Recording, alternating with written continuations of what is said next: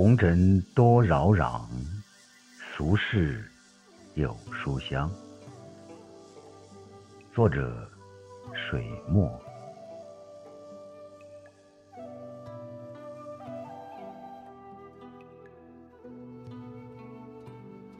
有一微信好友，急忙，故不便打扰，聊天甚少。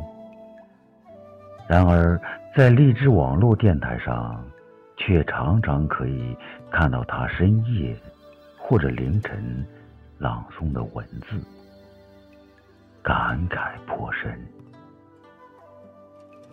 忙碌奔波于红尘者何其多也，而于忙碌之余，检点闲情，于书本中文字间，朗诵里。寻找一缕馨香，一抹芳意，给疲惫的身体一点慰藉，给疲乏的心灵一些放松，给麻痹的神经一剂清醒，可以使多少灵魂脱离沉郁喧嚣的苦海呀！夜深人静，斜月清照。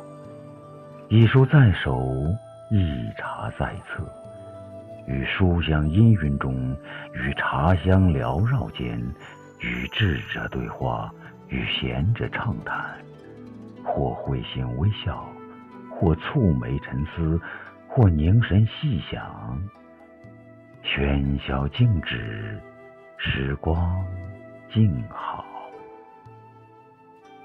清代萧伦未有诗云。人心如良苗，得养乃滋长。苗以泉水灌，心以礼义养。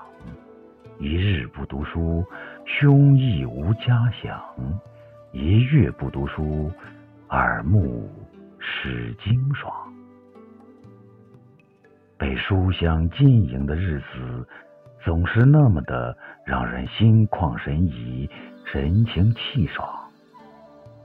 它让庸常变成清雅，让琐碎变成温暖。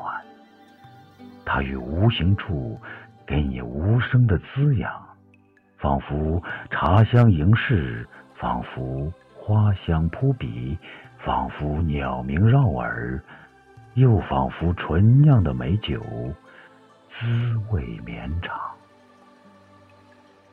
它能给你的。不仅仅是知识，还有涵养，还有气质，还能让你远离孤独，远离寂寞，远离空虚，远离虚伪，远离浮躁。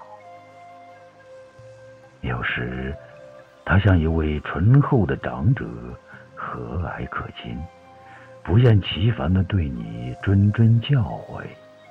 有时，他像一位知心的朋友，与你促膝长谈，灵犀相通；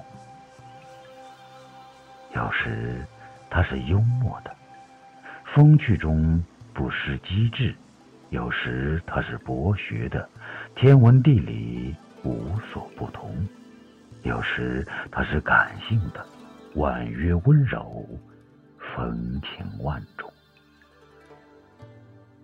时，它是一首诗，如清溪长缓；有时，它是一幅画，如春暖花开；有时，它是一首乐曲，如泉水泠泠。